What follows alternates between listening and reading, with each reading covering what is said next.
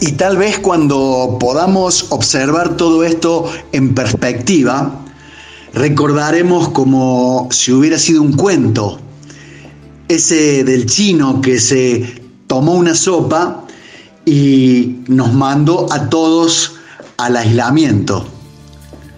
Cuando unas gotitas de moco derribaron las fronteras y pasamos a cuidar los niños y a los viejos.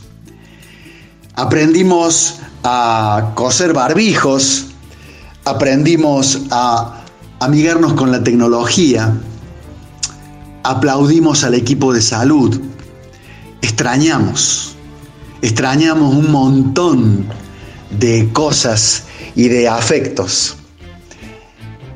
Será el momento en que repasemos de la vida misma cuando llegó el famoso virus a nuestras vidas. Sean ustedes bienvenidos a un nuevo episodio especial, muy especial de temas médicos.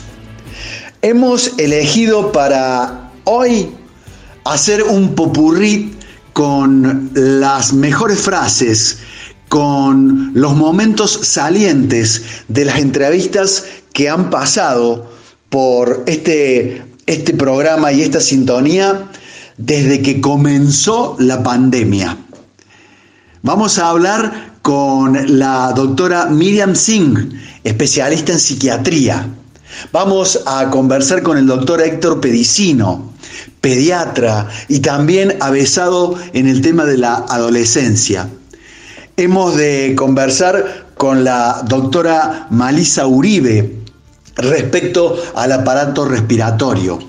Tenemos también previsto hablar con la doctora Vero Corrado, jefa de guardias en el Hospital Italiano de Córdoba con el doctor Jaime Gómez del Servicio de Clínica Médica, hablando de cómo cuidar a nuestros adultos mayores. Y también tendremos la palabra del doctor Juan Gras, director general del Hospital Italiano de Córdoba, que nos va a dar su mirada respecto al momento que se vive y cómo será la necesaria y esperada salida de esta coyuntura. Con ustedes, los temas médicos, con el gentil auspicio del Hospital Italiano de Córdoba.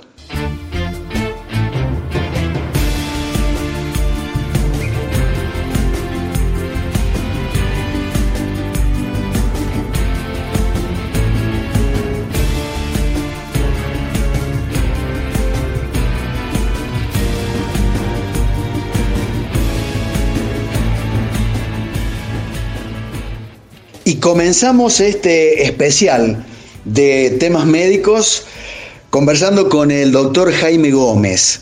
Él es del servicio de clínica médica y le fuimos a preguntar hace algunos días nada más por qué este, este microorganismo tiene afinidad por eh, hacerle mal a nuestros adultos mayores cuáles son los signos, los síntomas que ellos presentan cuando la afección ha entrado en su organismo.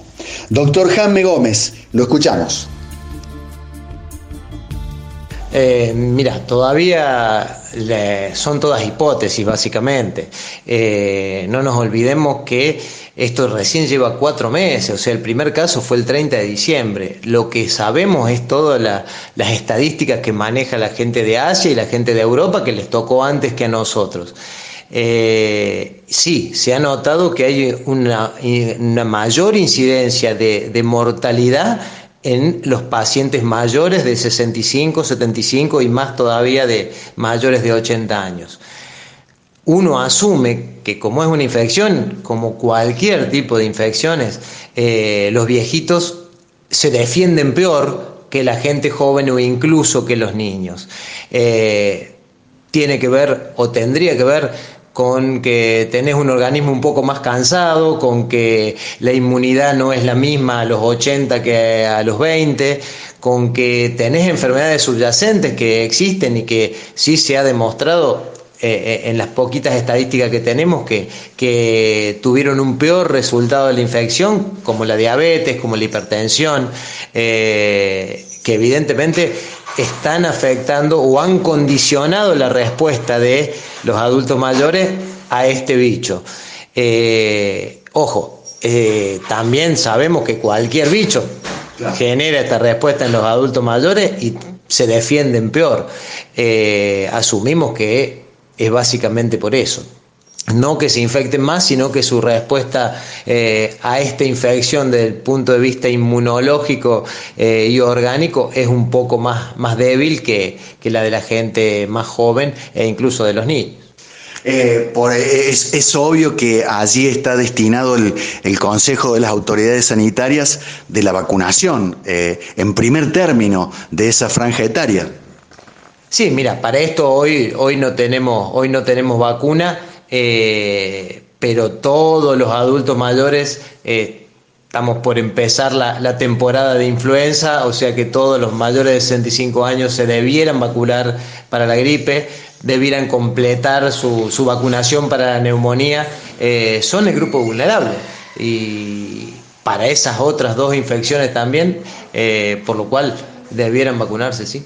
Eh, Doc, ¿alguna vacuna para, se habla de, antigripal trivalente, tetravalente, para las neumonías también hay algunas de ellas? en tu experiencia, ¿cuál aconsejas? No, mira, las vacunas la vacuna tetravalente para la influenza eh, está bien. Eh, para neumonía también eh, hay alguna con 23 polisacáridos, otra con 13. Se hacen dobles dosis en, algunas oportunidades como refuerzo, pero todas son, son altamente efectivas, no para prevenir una infección, sino para que en caso de tener la infección, eh, la mortalidad eh, sea mucho, mucho menor, tengan los pacientes con factores de riesgo y los adultos mayores una mejor respuesta inmunológica ante esa infección que la van a adquirir lo mismo. Bien. A ver, me gustó, y lo habías dicho en el primer bloque, todos de alguna manera nos vamos a infectar. Y ahora eh, lo, reiteraste. Eh, ¿Cómo es esta cuestión que todos nos vamos a enfermar o todos vamos a tener contacto con el virus? No, mira, por lo que se ve en todos lados, o sea, es un virus que es altamente contagioso, eh, pero que la capacidad de generar enfermedad grave no es tan alta, ¿sí? Si bien es cierto, estamos hablando de adulto mayor, y sí en los adultos mayores tiene mayor potencialidad de, generar enfermedades más graves. Bien, eh, todos estamos vamos a estar en contacto con el virus porque es la evolución que se ha visto. Estamos hablando hipotéticamente, ¿no? Porque es la evolución que se ha visto en los otros países donde han estado primero. O sea, el índice de contagio va a ir creciendo. y estaba escuchando eh, que el ministerio prevé, por ejemplo, eh, a partir de mediados de mayo, eh, prácticamente entre 2.000 y 3.000 contagios diarios. ¿sí? o sea que se espera que, que, el virus se expanda como se ha visto en los otros países. la única forma que tenemos de tratar de prevenirlo, por llamar de alguna manera, es son las medidas que, son conocidas ya, ya prácticamente por todos. O sea, eh, Doc, para, para, que lo entienda el, el, común de la gente, muchos vamos a tomar contacto con el virus, vamos a hacer inmunidad, pero no todos nos vamos a enfermar. Exactamente, no todos nos vamos a enfermar, eh, como ustedes habrán, habrán visto, se habrán, habrán escuchado, ahora esto está, en boca de todos y en todos los noticieros y en todas las cosas, hay muchos pacientes que son asintomáticos o que, eh, o sea, asintomáticos, bueno, sin síntomas obviamente, no hacen ningún tipo de cuadro, el paciente está totalmente normal eh, y hay muchos otros que hacen pequeños síntomas como un resfrío común eh, o algunos trastornos del gusto, algo prácticamente banal, pero que son personas que tienen la capacidad de contagiar. Eh, Doc, para ponerme un poquito en abogado del diablo, decimos que a los adultos mayores tenemos que resguardarlos, eh, tenemos que darle el más cómodo de los aislamientos, pero los sacamos a la calle para que vayan a cobrar su jubilación, o los sacamos a la calle para que vayan a vacunarse. Eh, ¿Me lo puede explicar a esto? Sí, no, no, no, en eso, en eso tiene razón. Lo que pasa es que también hay cosas, por ejemplo, eh, está bien, si usted me pregunta cómo fuera el ideal, yo te diría, bueno, hacer un censo de adultos mayores y que todos vayan a vacunarlo a la casa. Eh, está bien. El tema de, bueno, de las cuestiones bancarias, bueno, eso fue algo un poco, un poco de sí un error sí no sé si grave pero un error por supuesto. Eh, pero también es cierto otra cosa, usted sabe que hay un montón de nuestros adultos mayores que no tienen la posibilidad de que alguien les acerque la compra, de que alguien eh, les compre los mismos remedios, o sea, hay muchos adultos mayores que tienen que valerse por sí mismos.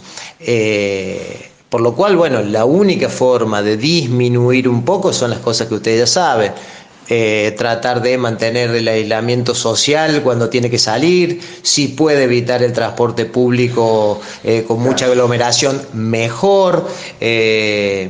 Pero hay algunas cosas, el uso del barbijo cuando tiene que circular, tratar de que apenas vuelve de su casa higienizarse muy bien las manos, bueno, ese tipo de cosas que ya todos conocemos, porque, bueno, obviamente tampoco se puede pretender que los viejitos estén dos, tres, cuatro meses eh, sin salir a la calle, pues bueno, también tienen que estas cosas, o sea, para los viejitos cobrar la jubilación eh, es muy importante también.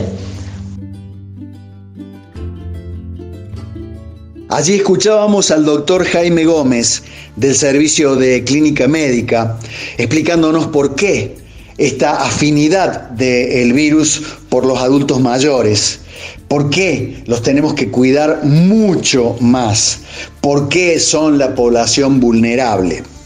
Ahora, ahora nos vamos al servicio de psiquiatría del Hospital Italiano de Córdoba. Y vamos a recordar lo que nos decía la doctora Miriam Singh respecto a cómo impacta el confinamiento el aislamiento social en la estructura psíquica.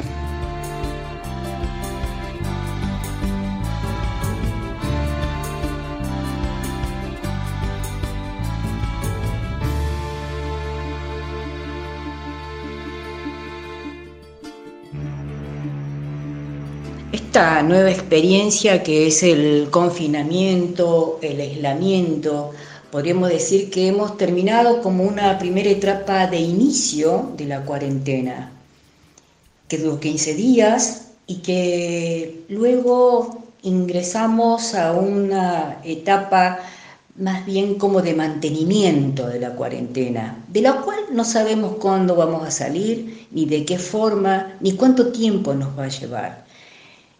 Esto genera muchas emociones negativas, muchos sentimientos negativos que vamos a encontrar, tristeza, incertidumbre, inseguridad con respecto a, nuestra falta de producción, eh, el ingreso económico, trastornos del sueño, ansiedades, pueden aparecer este, manifestaciones depresivas, eh, una sensación de irrealidad, de, ir perdiendo esto que antes no conectaba con el mundo.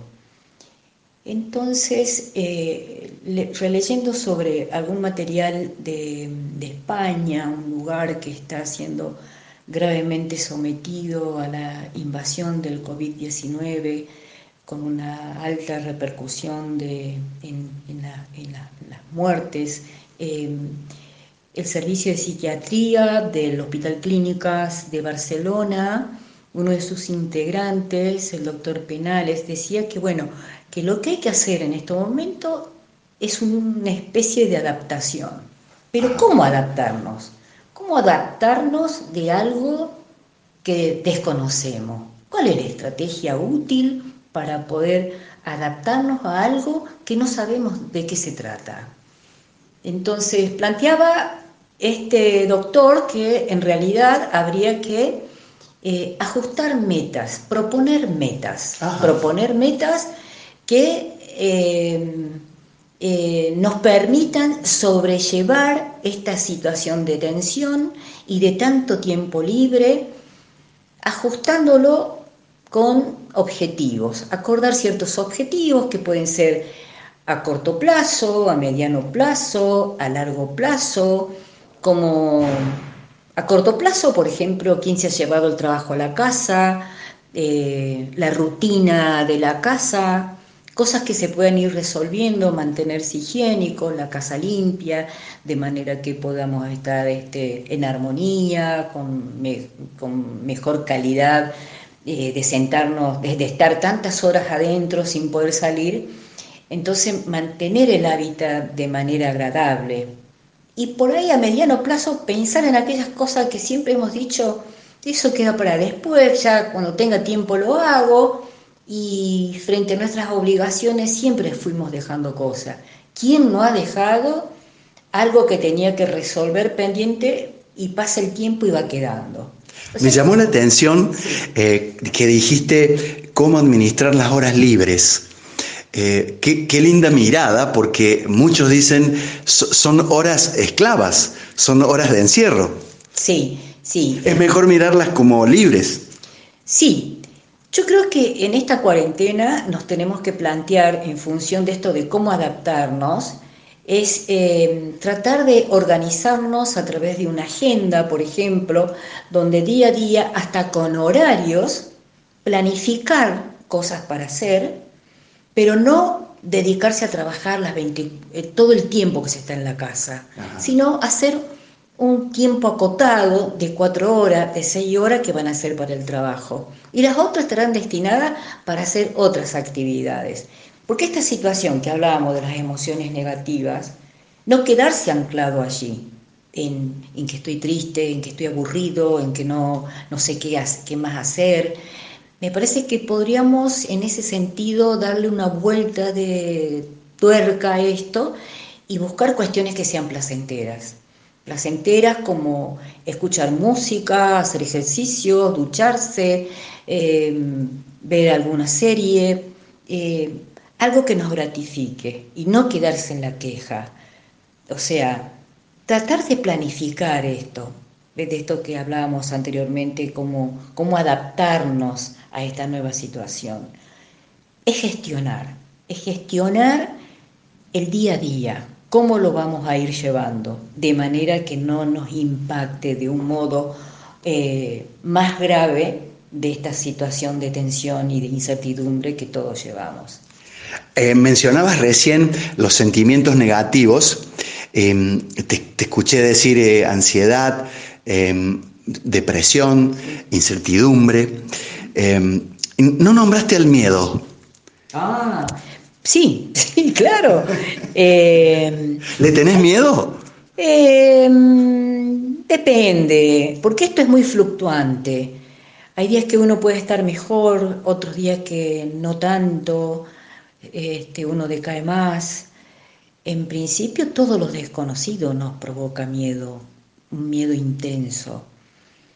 Pero me parece que las personas que tienen mayores posibilidades de llevarla mejor son aquellos que son más flexibles, que son más tranquilos, fluye mejor.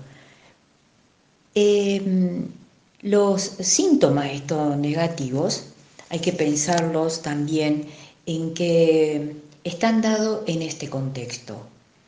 Posiblemente pacientes o personas, cualquiera, la gente común, padezca de algunos eh, rasgos sintomáticos de lo que veníamos hablando y se agravan en este contexto, como suele pasarle también a los pacientes psiquiátricos, como puede pasarle a cualquier persona que vulnerable, que la lleva peor que el común de la gente, que este encerramiento implica que tampoco va a poder acceder a la comida, a, a la alimentación de su familia. Entonces nos encontramos con poblaciones diferentes y el impacto va a ser diferente. Entonces, en ese sentido, se produce un cambio, hay un cambio. Yo creo que estamos ya habitando el cambio, pero no sabemos qué va a pasar. Y el efecto es este, que se ha trastocado la vida cotidiana, que ya no es lo mismo, que no sabemos hasta cuándo seguimos en este sentido. Y eh, entonces se pueden exacerbar síntomas psíquicos como los miedos, los temores, las angustias, que es sobre algo que se desconoce, la ansiedad, el consumo, que el consumo hay que advertir o estar advertido de una situación en relación al consumo. Es muy difícil sobrellevar la vida contemporánea. ¿El consumo de qué, doctora? El consumo, que en los últimos 20 años el consumo que ha aumentado en el alcoholismo que ya venía siendo de tendencia, pero en los últimos años aumentó en las drogas ilegales y disminuyó, digamos, en la edad de los consumidores. Entonces tenemos una población de alto consumo alcohólico desde hace mucho tiempo y de drogas legales, ilegales, como también tomar litros de mate, litros de café, porque de alguna manera hay que sobrellevar para muchos la poder soportar, digamos, las exigencias de los tiempos de estos tiempos. Y en ese sentido, el confinamiento agrava el consumo. Se ha visto que gente que consumía alcohol, lo que más se está consumiendo es el alcohol, ya lo dicen los supermercadistas, que lo que se está vendiendo muchísimo es cerveza, pero muchísima, muchísima cantidad. Eh, pero ¿qué hace un, un consumidor cuando está confinado? Consume más. El encierro lo lleva a consumir más. Entonces está esto de consumir más alcohol, más drogas y también la aparición de gente que comienza a consumir tranquilizantes, benzodiazepina particularmente, ¿no? Que son que antes las tomaban en algún momento para estar tranquilo cuando estaban nerviosos, que no podían dormir, alguna circunstancia particular.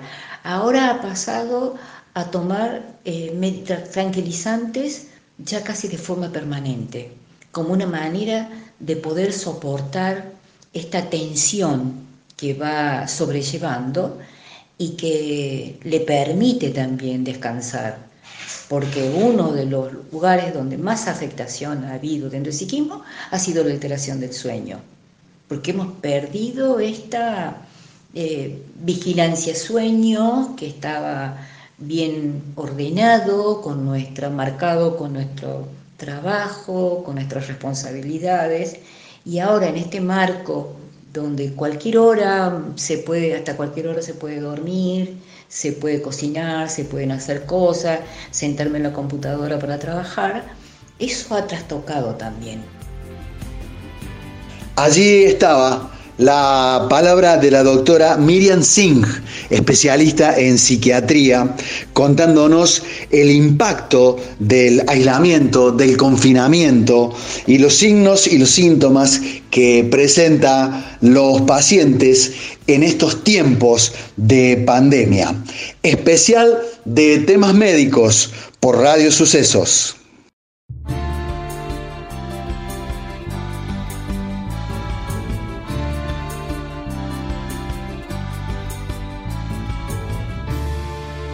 Continuamos con este especial de los temas médicos y una especie o una suerte de selección de los mejores momentos, eh, de los mejores especialistas que pasaron en lo que va del ciclo, hablando y hablando de lo que todos estamos preocupados, hablando de la situación actual, de lo que pasa con el coronavirus, la pandemia, el aislamiento, lo que vendrá.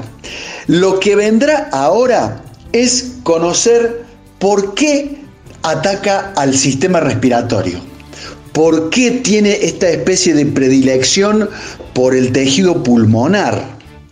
¿Por qué las muertes o los mayores compromisos de salud son del aparato respiratorio? Entonces fuimos a buscar a la doctora eh, Malisa Uribe del Servicio de Fisiopatología Torácica que esto nos respondía.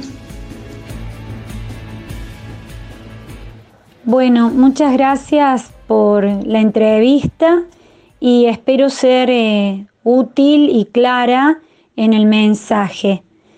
En primer lugar, el coronavirus eh, puede afectar eh, toda la vía respiratoria, desde dar una rinitis, dolor de garganta, una tosecita por comprometer la vía aérea superior y los bronquios, eh, con lo cual ya sabemos que el 80% de los pacientes infectados por coronavirus eh, tienen una enfermedad leve. Los pacientes que tienen neumonía, que puede ser unilateral, pero generalmente los dos pulmones se ven afectados por la neumonía viral producida por el COVID-19. Esa neumonía puede transcurrir en forma eh, no tan grave, a veces con simplemente poner oxígeno, hacer reposo y hacerles un control estricto, más el tratamiento específico que se hace con fármacos que eh, son indicados por los especialistas. A veces esta neumonía puede transcurrir en, de un modo eh, muy amigable, digamos. Se puede resolver, se puede controlar. El paciente está en una habitación común y con el correr de los días logra su recuperación. En otros casos, que son los menos, solo el 5% de los pacientes, eh, el daño que provoca el virus a nivel pulmonar produce una especie de edema generalizado que lleva a la mala oxigenación y a la necesidad de ser asistida la respiración del paciente con, una, con un respirador, con un aparato. Tienen que ser asistidos mecánicamente para eh, mantenerlos vivos. Y para agregar algo más, que es algo que se está conociendo a partir de la experiencia de eh, Italia y España y China, que además este virus puede producir trombos. Eso significa coagulitos dentro del pulmón. Y eso también ocasiona una situación de insuficiencia respiratoria aguda.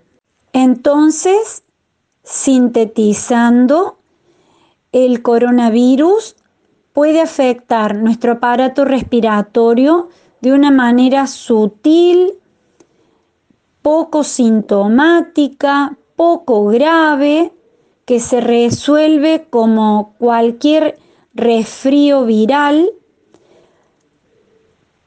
Una situación intermedia es la neumonía y una situación muy grave es este distrés y a veces también el tromboembolismo pulmonar que requiere la asistencia en terapia intensiva y la ventilación mecánica con un respirador. Allí escuchábamos a la doctora Malisa Uribe del Servicio de Fisiopatología Torácica contándonos por qué el COVID-19 tiene esta eh, predilección por el tejido pulmonar. Y ahora nos vamos al servicio de pediatría del hospital. Nos vamos a encontrar con el doctor Héctor Pedicino, subjefe de neonatología y pediatría, pero en este caso para que nos cuente respecto a los adolescentes. ¿Qué hacer con ellos, si vale la pregunta?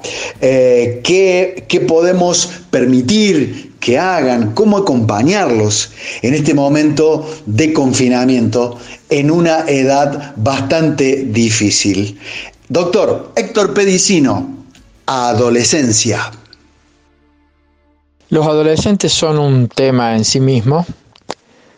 Muchas veces es una época conflictiva, dificultosa, tanto para ellos como para los padres. Por eso en esta situación de cuarentena, en donde estamos todo el día en casa juntos, tenemos que agudizar nuestro ingenio para, para ayudarlos y para disminuir la conflictividad. Acá vamos a darles algunos consejitos. Sería un, decálogo para, poder este, transitar este momento y, tener un equilibrio con ellos. Lo primero que tenemos que hacer sería el punto número uno, fomentar la comunicación. Tenemos que hablar con ellos. Es difícil a veces hablar con los adolescentes, pero nosotros los adultos tenemos que tratar de poner todo nuestro empeño en lograr de, de poder hablar con ellos, lograr comunicarnos. Tenemos que saber que así como nosotros estamos temerosos, ansiosos, llenos de dudas por esta situación, también ellos. Y dejar que ellos expresen sus temores, preguntarles cómo se sienten. En definitiva, se trata de poder acompañarlos, lo que siempre debemos hacer, pero más aún en este tipo de situación, en este tipo de procesos en donde estamos todos involucrados. Desde el punto de vista orgánico, desde el punto de vista de las actitudes, desde el punto de vista de la organización de la casa, está bueno que mantengamos una rutina, lo que sería el segundo punto. Levantarse y acostarse a un horario más o menos definido. Son épocas donde se rompen las rutinas los chicos son las 2 de la mañana y siguen este, eh, teniendo actividades o, hablando con los amigos y después son las 11 de la mañana y todavía no se despertaron. Entonces, tratemos de que se levanten un horario, se acuesten un horario, que coman un horario, que hagan las tareas de la escuela, ahora que es todo virtual, que hagan las tareas de la escuela también en un horario determinado y también limitado. Y es esencial que dejemos tiempo libre. Porque al estar desorganizada la actividad, sucede que el chico a la mañana hace una cosa, a la tarde hace otra, la siesta hace otra, de todas las materias que tiene. Entonces, si uno ve, está muchas horas en el día o mucho tiempo en el día ocupándose en las tareas de, de la escuela. Yo diría que si conscriba la tarea de la escuela un horario y después pueda tener horarios libres para poder ver la tele, para poder leer, para poder jugar, para poder salir al patio. El tercer punto sería algo que nos cuesta a veces desde decirnos lo que venimos diciendo desde hace mucho tiempo. Pero en esta situación eh, tan especial podemos ser un poco más flexibles con la tecnología. Siempre los pediatras propugnamos que la tecnología sea limitada en los horarios de la vida de un niño o de un adolescente, pero en este caso podemos ser un poco más permisivos. ¿Por qué? Porque hoy la tecnología es la única puerta de salida que puede tener un chico para conectarse con sus amigos, para conectarse con, para tener una vida social, para conectarse con sus familiares.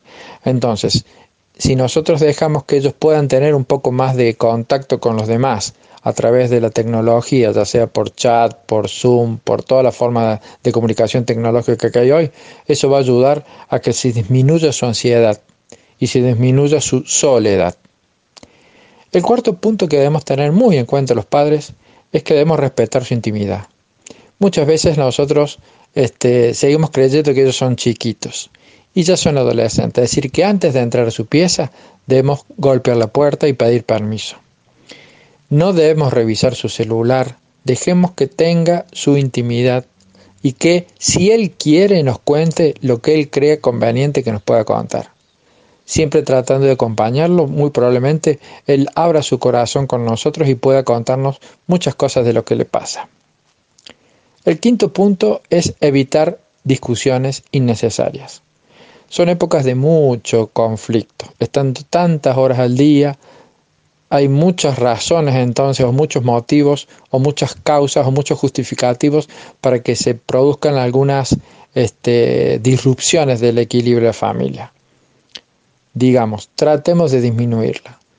Un ejemplo muy palmario es el orden de la pieza, por ejemplo.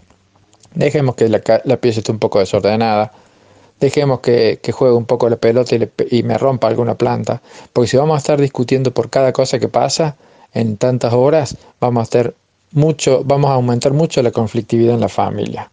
Y esto sería innecesario y llevaría a desgastar la relación que estamos teniendo con ellos. El sexto punto, y creo que es fundamental, es fomentar la relación con los abuelos. Ya dije antes que está bueno que se comunique con sus familiares, con sus amigos, pero dejemos un espacio especial para los abuelos, aquellos niños que lo tengan, aquellos adolescentes que lo tengan, ayudemos a que se comuniquen con ellos. Y acá vamos a tener una doble, una doble acción. Primero, ayudar a los adolescentes que se favorezca el vínculo con un mayor y en ese caso con un adulto que es su abuelo. Y segundo, también acompañar al abuelo el adolescente va a sentir la doble satisfacción de estar él tranquilo hablando con alguien y también ayudando a alguien que no se sienta tan solo como son los adultos mayores en estas situaciones. Y también vamos a poder enseñarles personalizadamente que este, este tan mentado cuidado que hacemos de los demás, con estas medidas solidarias que tenemos, con el distanciamiento, con el aislamiento, lo podemos personalizar no solamente lo hacemos por todos, sino también lo hacemos específicamente por alguien. Estamos centralizando a quién está cuidando. No solamente a todas las personas, sino específicamente a su abuelo. Quizás esto, e-, esta centralización, esta corporización de la ayuda en una persona lo, lo ayude a entender mejor lo que está haciendo. Otro punto importante sería proponer acciones o actividades en familia, jugar a las cartas, ver una película. Los papás podemos decir, bueno, hoy hacemos unos pururú, a las 7 de la tarde nos vemos una peli en Netflix, toda la familia juntos. Eh, en los fines de semana hacemos un campeonato de truco. Eh, jugamos a este, al ajedrez entre, entre, entre los integrantes de la familia. O salimos al patio y hacemos un picnic tomando unos mates o en el balcón del departamento incorporarlos a, todo el grupo familiar y no que cada uno haga cosas por separado, eso es muy bueno. Lo que sí a veces puede ser más dificultoso cuando tenemos integrantes de la familia eh, o hijos sobre todo de disparidad, de dispar edad. Niños que tengan 6, 7 años y adolescentes, lo que a veces sus intereses son bastante dificultosos de armonizar. Pero hay que tratar de eh, intentarlo. Lo que sí, no obligarlo porque si no eso va a sumar conflictividad. En esta época también se, deben reforzar los cuidados personales, sobre todo para que él sepa e vaya incorporando cada vez más todos los cuidados que debe tener, no solamente en la pandemia, sino que espero que queden para siempre. Lavado de manos, si llega a salir por alguna situación, usar barbijo, la limpieza del celular, como para que vaya teniendo este, incorporado en sí eh, en los cuidados que debe tener, insisto, no solamente en esta época de pandemia, sino que deberíamos tratar de tenerlo de ahora en más para siempre. Una cuestión muy importante es hablar con él, pero fundamentalmente también hacer planes. Porque a veces eh, eh, en la inmediatez del, encierro no podemos mirar para adelante y eso nos dificulta este, el tránsito de este momento actual. Entonces está bueno que digan, bueno, ¿qué te gustaría hacer cuando termine la cuarentena? juntarte con tus amigos, hacer un asado, hacer eh, un campeonato de fútbol, que vayamos de viaje. Pero también podríamos, es un buen momento, ya que tenemos tanto tiempo, de mirar un poquito más allá, de preguntarle qué, qué intereses tiene para su futuro, cómo se ve, no te digo que elija la profesión, porque no se tiene 15 años y, es dificultoso eso, pero, pero por lo menos que vaya sabiendo o descubriendo y nosotros acompañando ese descubrimiento de cuáles son sus intereses, qué cosa le gusta, qué, qué, área del conocimiento le gusta, como para ir viendo qué, qué, qué interés futuro puede tener. Y por último, es muy importante, por eso le dejo para el último, que mantenga los hábitos saludables son épocas de mucho sedentarismo, de mucha mala alimentación. Hay, hay nomás el niño picoteo en el fajor, hay eh, las galletitas, este, las gaseosas. Entonces debemos reforzar los eh, buenos hábitos de salud. Comer sano, dormir bien, dormir por lo, por lo menos 8 horas, realizar alguna actividad física, sobre todo este, eh, ahora que no se puede salir, bueno, hay muchas posibilidades de hacer actividad física. El otro día veía un chico que me contaba que él había hecho una especie de, rutina, de, circuito en su casa, entonces corría por el patio, daba una vuelta, corría alrededor de la pileta, saltaba por, un, por unas sillas y hacía como un circuito de, este, de, destrezas. Si esa posibilidad no tienen, porque no tienen patio, bueno, se puede poner un video en YouTube y, hacer gimnasia. Eh, si tienen bicicleta fija, hacer bicicleta fija. Digamos, hay que buscarle la vuelta para que combatamos el sedentarismo que es tan probable en esta época donde estamos tantas horas en casa. Estos son algunos de los consejos que siempre damos este, a los adolescentes, pero fundamentalmente los padres adolescentes que son los que tienen que tratar de, de que estos momentos sean mucho más llevaderos. Especial de temas médicos en esta pandemia y la excepcional nota con el doctor Héctor Pedicino contándonos sobre los adolescentes y los niños en esta pandemia.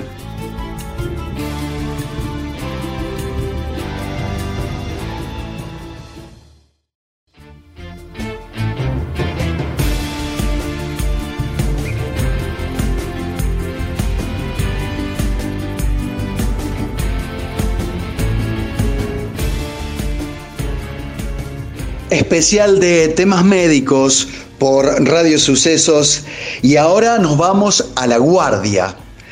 Y vamos a recordar la nota con la doctora Verónica Corrado, jefa del Servicio de Guardia General del Hospital Italiano de Córdoba, contándonos cómo es el mecanismo, cómo es el protocolo, cómo se procede cuando se recibe en el hospital a un paciente sospechoso la doctora Vero Corrado.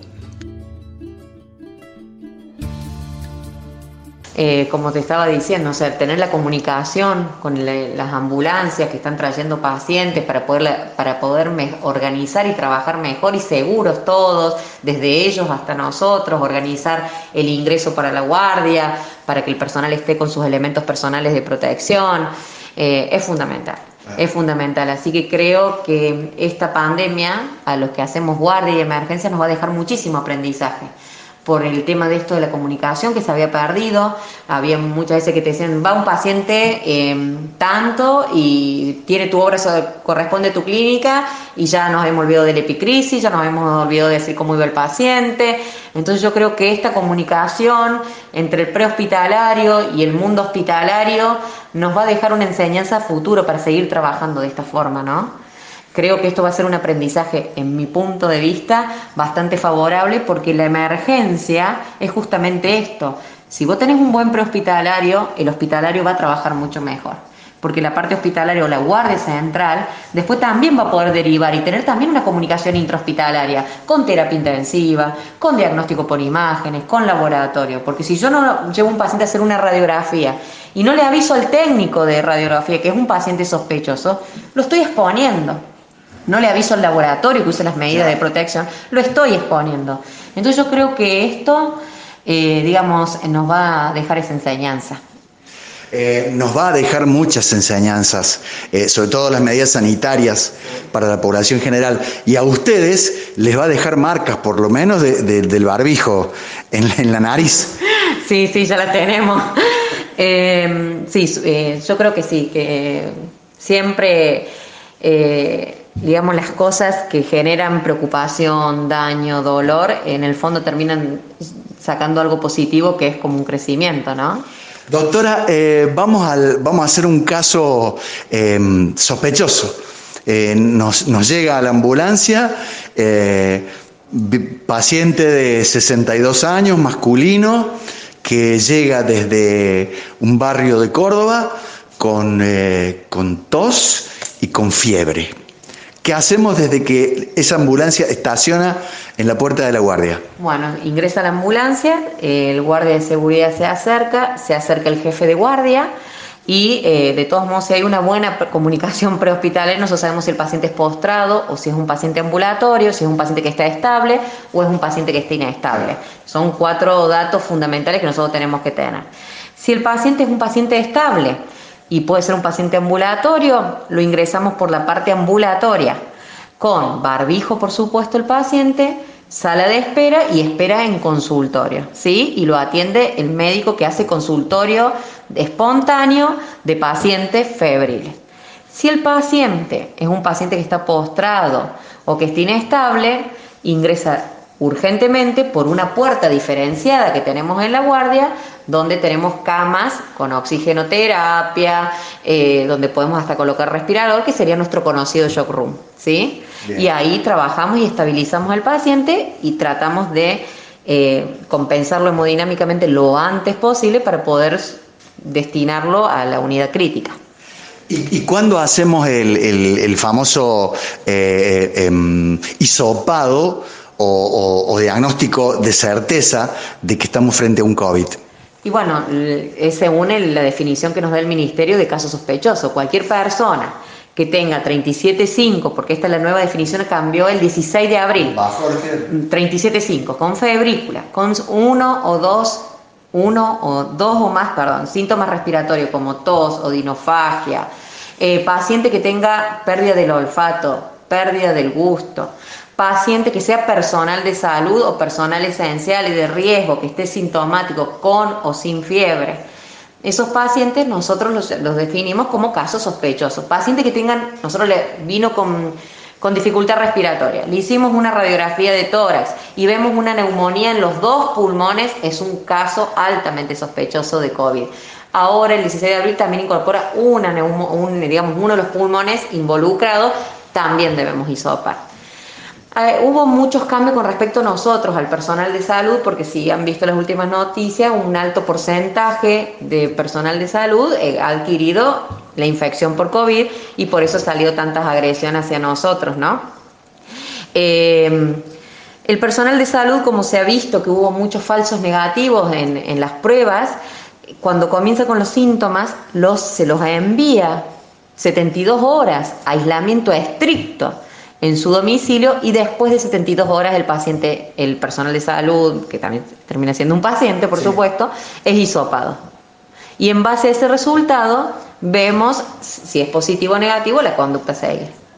Eh, doctora, ¿cuál es el criterio que lo lleva al paciente a COVID-19? Ese señor que nos entró de 62 años, que viene de un barrio de Córdoba, con tos, eh, fiebre, eh, imagen de neumonía. ¿Qué criterio utilizan ustedes para que vaya al, piso o vaya a la terapia? ¿Y en algún caso se puede volver a casa? Sí, sí, hemos tenido pacientes sospechosos, incluso eh, confirmados, que están cumpliendo el tratamiento en la casa. Eh, los ¿Con, no, no, no, con COVID-19. Paciente que nosotros tenemos un, eh, sospecha de COVID-19 o después logramos confirmarlo porque los test los podemos tener a las 12 o 24 horas el resultado, ese paciente es COVID positivo, si el paciente está estable, tiene la temperatura controlada, si eh, no está con dificultad respiratoria y no tiene infiltrado pulmonar y tiene un laboratorio, o sea, glóbulos blancos aceptables, ese paciente puede ir a su domicilio a cumplir un tratamiento ambulatorio. Si el paciente tiene una neumonía en ambos pulmones o una neumonía de un pulmón que compromete varios lóbulos, está inestable, está, que no está oxigenando bien, que está con aumentado su frecuencia respiratoria, mucha dificultad, lo internamos en sala. Si el paciente ya se pone inestable, es decir, se pone la tensión baja, eh, ya respira eh, con mucha dificultad, eh, como para que ustedes me entiendan, no llega buena oxigenación, ese paciente lo tenemos que internar en una unidad crítica. Y allí es donde comienza a, jugar el famoso respirador. Exactamente. Donde, eh, porque el problema del el 80% de los pacientes que tienen COVID es síntomas respiratorios leves, como un cuadro gripal, o una angina, ¿sí? El, un porcentaje, el 20% restante, es, son eh, pacientes que requieren internación.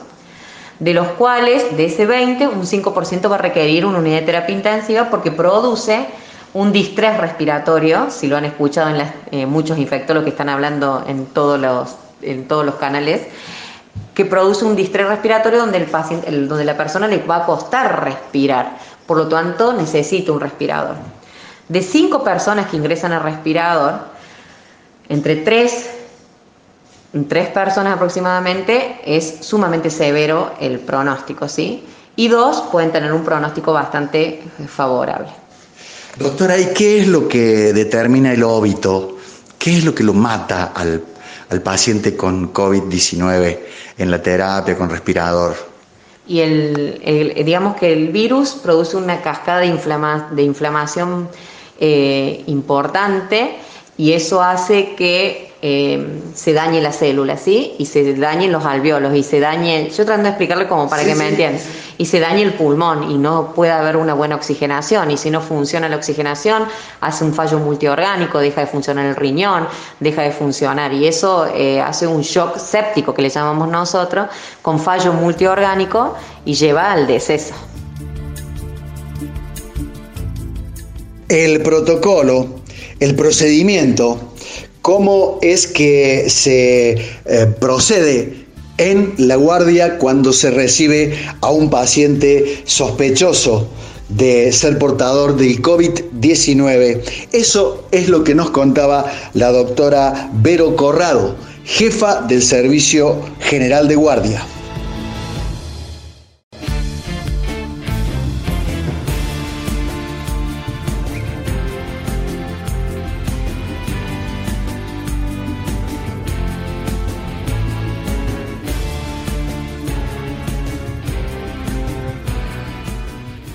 Llega un momento que disfrutamos mucho, grabarlo y reproducirlo y volverlo a escuchar. Cuando el doctor Jaime Gómez nos habla del miedo, de la incertidumbre, de todo esto que estamos viviendo, ¿no? Pero con una perspectiva de salida, de esperanza. Te invito a escucharlo. Doctor Jaime Gómez, del Servicio de Clínica Médica, ¿qué hacemos con todo esto que sentimos? Mira, eh, lo único que yo les podría decir básicamente es que, digamos, no hay que tenerle miedo, ¿sí? O sea, como a todas las cosas, eh, yo creo que sí hay que tenerle respeto, ¿sí? Hay que tenerle respeto. Es un bicho que contagia bastante, ¿sí? Eh, pero es un bicho que no mata tanto, ¿sí? Por supuesto, estamos hablando de los viejitos y son el grupo más vulnerable, ¿está bien? Eh, yo creo que, es una batalla que se va a ganar, ¿sí? Lamentablemente a costa de eh, varios abrazos, varios besos y un par de, de nietos que lo conocieron a los seis meses probablemente. Sí, es cierto. Eh, las cuestiones afectivas y emocionales quizás son las que más nos cueste llevar adelante y más siendo viejitos por ahí. ¿sí? Eh, pero yo creo que esta es una batalla que se va, que se va a ganar. Eh, creo que este sacrificio, este esfuerzo que está haciendo todo el mundo de quedarse en la casa, de aguantársela para no darle un abrazo al, al hijo que le dejó la cosa en la puerta, yo creo que todo eso va a tener su premio. Eh, las cosas se están haciendo, me parece que bastante bien eh, en todos lados. Eh, todo el mundo está tomando conciencia, está siendo responsable y creo que vamos a terminar ganándole, ganándole la batalla. eso nada más, que sigan teniendo fuerza y que los abrazos se los van a dar después, no se preocupe que se los van a dar. Che, Doc, y ya que estás dando consejos, los hijos de, nuestros mayores, que, no se hagan los bobbies, que, aparezcan un poco, aunque sea a través de, la reja, en las redes sociales, en el teléfono, eh, que, que, sepan lo importante que es desde lo afectivo y desde lo emocional esa, esa presencia del ser querido. Y mira, yo creo que Nunca voy a despotricar en contra de la tecnología, obviamente, pero siempre, o por lo menos he escuchado, eh, o siempre le decimos nosotros los que ya nos estamos poniendo más viejos, eh, deja el celular, apaga el celular, otra vez con el celular y qué sé yo. Bueno, hoy por hoy creo que esa parte es fundamental. Eh, para que le manden una foto, para que le manden un video, para que hablen con el viejo, para que esté. Si esto hubiera pasado cuando yo era chico, no había chance, ¿sí? No había chance de poder nada. No hubiera visto a mi abuelo y a mi abuela, no sé, eh, el tiempo que durara el aislamiento. Hoy, gracias a la tecnología, tenemos más posibilidad. Y la gente joven, sobre todo los chicos, los pibes, son los que más saben de eso son los que tienen el alcance de eso y tienen toda la posibilidad de seguir incentivando a que los viejitos no me decaigan porque como empezamos hablando, yo creo que para ellos eh, es más el, dolor o la angustia emocional eh, que física, por lo menos en, el momento en que, están sanitos. Vale la pena entonces seguir cuidándote eh, y cuidándonos. Che, Jaime, eh, ahora le quiero preguntar al hombre que hay, que hay adentro del doctor. No sé cuántos COVID has visto desde que empezó esta pandemia, no sé cuántos tenés internados, no sé cuántas veces los ves por día, tampoco sé, ni vos tampoco creo, cuántos vas a terminar viendo a lo largo de, esta, de este año. Eh, ¿No tenés miedo? Eh, no, no, no, miedo no. Eh, sí, por supuesto, bueno, soy médico clínico, es lo que me toca en este momento, es lo que es necesario hacer y es lo que me toca hacer y estoy entrenado para hacerlo. O sea, es lo que quiero hacer además. por supuesto que esta es una situación nueva y es una situación que por ahí nos desborda, eh, pero también gracias a Dios eh, contamos con eh, medidas de protección que, son recontra importantes y que si uno las, las usa con, con, responsabilidad y con todas esas cosas, realmente sirven y realmente a uno lo protegen. Eh, por supuesto que uno sabe que está más expuesto que, el resto de la gente y que eh, el hecho de saber que está más expuesto, tengo más posibilidades de contagiarme que, otra persona, pero es lo que, lo que tenemos que hacer. O sea, todo lo que, ojo, no estoy no, no se olviden de que los, las personas que estamos tratando con este tipo de pacientes eh, no es un médico, somos un equipo de millones de personas que estamos eh, en contacto con, el virus y que tenemos que tratar de protegernos con, todas las medidas que, corresponden. Eh, porque no soy solo yo, son las enfermeras, son las los señores que limpian, los chicos de laboratorio, los chicos de diagnóstico por imágenes, todos estamos en, contacto con, este bicho y bueno, todos tratando de protegernos eh, entre nosotros y, de, manejar las cosas como corresponde. Claro, pero eh, a ver, eh, el, el, Lío Messi sale de la casa para el entrenamiento y, en una vez se vuelve con un esguince o, le rayaron el auto. Pero vos podés volver a, tu casa con, el bicho adentro. Sí, no, no, eso es cierto, eso es cierto. pero bueno, es lo que me tocó.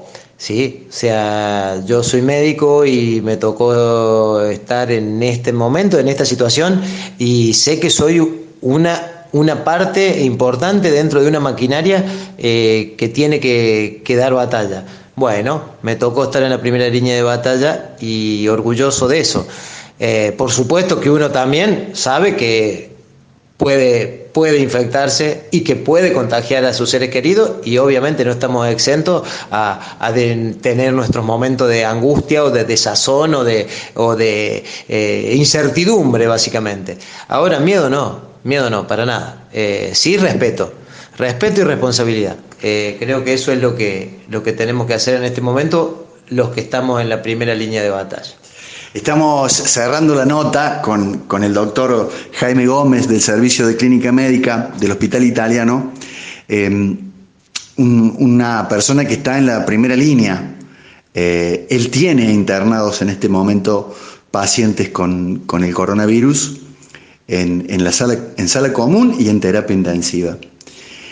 Pero quiero que le tires un pequeño mensaje a a esa gente que hoy por hoy está viendo al equipo de salud como algo peligroso.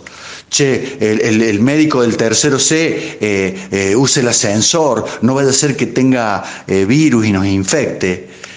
no, no me subo al auto de, de, la bioquímica de la maternidad porque no vaya a ser que esté gente que la ignorancia le hace aparecer emociones negativas.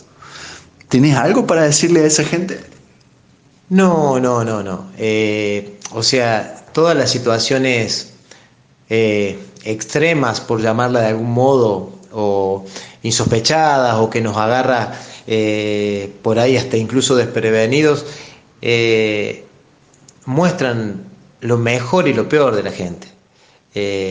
así como hay gente que, que pasa y, se le nota una sonrisa debajo del barbijo cuando nos ve entrar al hospital, o toda la gente que sale a la noche a, aplaudir a, todo el personal de salud, toda la gente que, eh, que ayuda a los viejitos sin ser eh, familia, por ejemplo, a un vecino que le va y le compra, le hace la compra, o sea, van a encontrar, o he visto en otras poblaciones que no, fabricaba esto, ahora fabrica barbijo, ahora, o sea, vas a encontrar miles de muestras de, esfuerzo, de cariño y de gratitud. Eh, siempre nos jactamos, o por lo menos yo lo escuché de chico, que este era un pueblo solidario, eh, que era un país solidario, que, y bueno, yo creo que sí, yo creo que es así. Eh, algunos se equivocan, quizá como, como vos dijiste, por, por ignorancia, yo creo que más que por ignorancia es básicamente por miedo. Eh, el miedo muchas veces nos hace cometer alguna, algún error eh, grave y jodido. Y creo que nosotros, por lo menos los que estamos de este lado de la salud, eh, tenemos que saber entender que no es una cuestión de, de mala fe ni de mala leche, como vulgarmente decimos, sino que simplemente es alguien que está con un estado de, pánico, de miedo tan grande eh, que lo hace cometer ese tipo de, cosas. Somos un pueblo muy solidario, Doc, y muy futbolero, como la radio nuestra. Eh, el fútbol tiene tres resultados posibles. Decime que un empate vamos a sacar. No, ganamos, ganamos seguro. Ganamos seguro, eso quédate tranquilo que ganamos seguro. Eh, Nadie dijo ni que va a ser fácil, nadie dijo que vamos a ganar por goleada, nadie dijo que no vamos a sufrir. Por ahí colgado el travesaño, por ahí tirándola de punta para afuera los últimos cinco minutos, pero ganamos pidiendo la hora, ganamos como quiera, pero ganamos, la batalla se gana, el partido se va a ganar.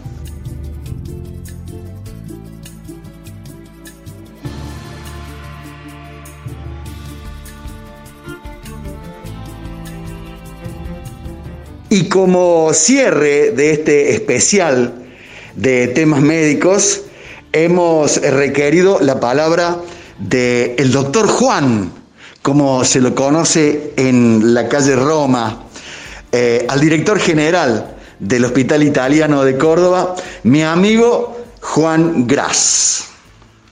Hola Vichy, la verdad que estoy emocionado de escuchar a la gente que habló antes que yo, eh, personas del hospital que tienen un compromiso que realmente merecen eh, ser admirados por ellos, ¿no? Ellos son los que están en el frente, que reciben y que atienden a esta gente. La verdad que Eh, y tu programa siempre haciéndose eco de esta situación, ¿no? que, es muy, eh, la verdad que te felicito por eso. Este, siempre tratando de encontrar la verdad, siempre tratando de, informar a la gente eh, para que entendamos esto que nos está sucediendo. esta epidemia, esta pandemia que nos afecta, que, que, bueno, que no es culpa de los cordobeses, que viene de otro lado y que, bueno, tenemos que ser conscientes que la tenemos que enfrentar, que no podemos creer que esto va a pasar de largo y que alguien tiene la culpa de esto. Esto es así, esto es una epidemia, es una pandemia mundial y bueno, a nosotros también nos va a tocar, nos está tocando y la tenemos que saber enfrentar. Eh, escuchando lo, que hablaban sobre estos viejitos que nosotros tuvimos que hacernos cargo, que con mucho gusto nos hicimos cargo, ¿no? No es que nosotros estemos quejándonos de eso, todo lo contrario este, esta gente que en determinado momento necesitaba la atención y bueno, nosotros se las dimos acá en el hospital italiano y estábamos muy preparados para ello, porque el hospital hace dos meses que se está preparando para esto, gastó 8 millones de pesos de su presupuesto, que, siempre es corto, que nunca alcanza, pero sí, nos gastamos 8 millones de pesos en compra de insumos para tener estoqueado insumos, en compra de aparatología para enfrentar esto, obra civil Tengan en cuenta que estos pacientes que vienen eh, contagiados de COVID van a un área del hospital que es absolutamente diferente, físicamente separados, tienen un piso para ellos, una terapia intensiva completa para ellos, personal específico que atiende a los pacientes COVID y, y personal distinto que atiende a los pacientes no COVID.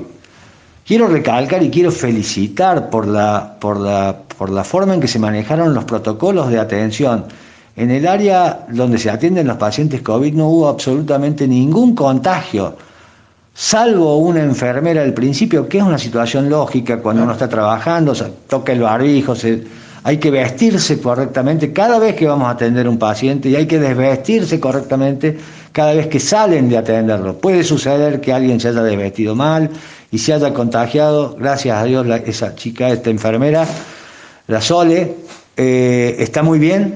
Este, y bueno, y, también tengo la, felicidad de decir que hay muchos de estos viejitos que ya están bien, que, están, que han mejorado, que, la estadística los condenaba y sin embargo, cuando uno sigue insistiendo y trata y le pone el amor que se le pusieron a esta gente en el tratamiento, también se curan. Este, y bueno, ya hay muchos que están muy bien.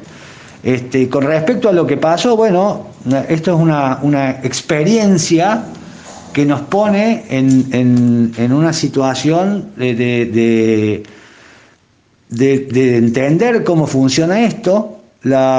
se, se, produjo un brote en el área no COVID proveniente de un paciente que no tenía sintomatología y que ingresó por otra patología distinta. Eso generó un brote. Ese brote genera que el hospital tenga que activar todas sus, este, eh, sus sistemas para poder eh, contener rápidamente esta situación. El hospital, quiero decir, junto con el Ministerio de Salud de nuestra provincia, decidimos que la mejor forma en esta instancia donde todavía la epidemia no, no está circulando de la manera que circula en otros países, tenemos la posibilidad de como resetearlo al hospital. Es decir, vamos a, erradicar esta situación que se produjo, que no es tanto como parece, pero sin embargo pasó y como pasó, la hemos erradicado y la estamos erradicando. Nosotros, para que este hospital, con la seriedad y la honestidad que ha trabajado durante sus 120 años de vida, lo siga haciendo, entendió que la mejor forma de hacerlo era de esta manera para que sus pacientes puedan acudir con toda la, confianza con la que habitualmente concurren. Eh, doctor Gras, ¿podemos decir que, que todo este evento ha sido un gran aprendizaje? Por supuesto, por supuesto. si bien uno, como en todas las cosas, se prepara y se prepara y se prepara, cada vez que sucede algo, eso sirve para aprender. Sucedió, nosotros sabíamos que, digamos, nosotros, la, nuestras medicina. la medicina sabía que los lugares cerrados, como los geriátricos, por ejemplo, eran los lugares donde primero impactaba, es lo que pasó en España, lo que pasó en Francia, en Italia, y pasó acá también, pasó en Saldán. Eso fue un aprendizaje. La primera, la, primera respuesta que tuvimos fue, bueno, internarlos, sacarlos, este, pero fue un aprendizaje, ya sabemos y ya, ya hay protocolos, se han modificado a partir de la, de la experiencia Saldan, se han modificado los protocolos dentro de los geriátricos de toda la provincia. Hay 11.000 camas en la provincia de camas geriátricas, ¿no? de gente que está internada ahí, con lo cual hay que protegerlos. Eh, la experiencia nuestra de haber recibido todos estos pacientes y haberlos podido contener implica que se puede contener en hospitales polivalentes, se pueden contener pacientes infectados sin infectar al resto. Ahora, esto fue un aprendizaje también de que existen pacientes que, sin ser sintomáticos, pueden ingresar por otras patologías, donde los protocolos hasta el momento funcionaban de una manera y esto implica ahora la modificación de esos protocolos. Eh, doctor Gras, y lo que mucha gente se pregunta, ¿el hospital sus planes de salud, ¿sigue funcionando todo? Por supuesto, lo primero que hicimos este, fue dar una... Esto es como si tenemos que resetear nuestra casa central, este, el resto de la red sigue funcionando como corresponde y para los pacientes, como obviamente el hospital italiano era lo más importante en la ciudad de Córdoba, les hemos dado una prestación alternativa en instituciones amigas hasta tanto el hospital vuelva a recibirlos en su casa. Esto es, ahí está el Sanatorio Alib en, en, Argüello, el, Centro Periférico de Cerro de las Rosas, el, el Sanatorio Aconcagua, la Clínica del Sol, la Clínica Sucre y, la Clínica Romagosa. Esos son los prestadores alternativos que le hemos planteado a nuestros afiliados del Plan de Salud para que tengan una oferta bien amplia y, no tengan problemas si llegan a tener en estos 15 días algún problema. La palabra del doctor Juan Gras, director general del Hospital Italiano, cerrando este especial de los temas médicos que hemos hecho con, con mucho cariño, con mucha responsabilidad y con mucha esperanza. El agradecimiento para la doctora Singh, la doctora Uribe, para el doctor Héctor Pedicino, al doctor eh, Jaime Gómez, claro, para la doctora Vero Corrado, allí en La Guardia, y para todos los que de alguna manera trabajan pensando en el otro, mirando al otro, poniendo la sabiduría y el cuerpo en primera línea. Saldremos con el pelo largo, saldremos con algunas canas, pero saldremos con muchas ganas de abrazarlo al afecto, con muchas ganas de, darle un beso. Recordaremos este episodio como un cuento, un cuento chino, que uno de ellos se tomó una sopa y nos mandó a todos al aislamiento. Y algunos se enfermaron y algunos murieron. Pero todos tuvimos incertidumbre, todos tuvimos miedo. Gracias por permanecer en el aire escuchando los temas médicos, por una sociedad más vivible, más sensible, más consciente, pero por sobre todas las cosas, más humana.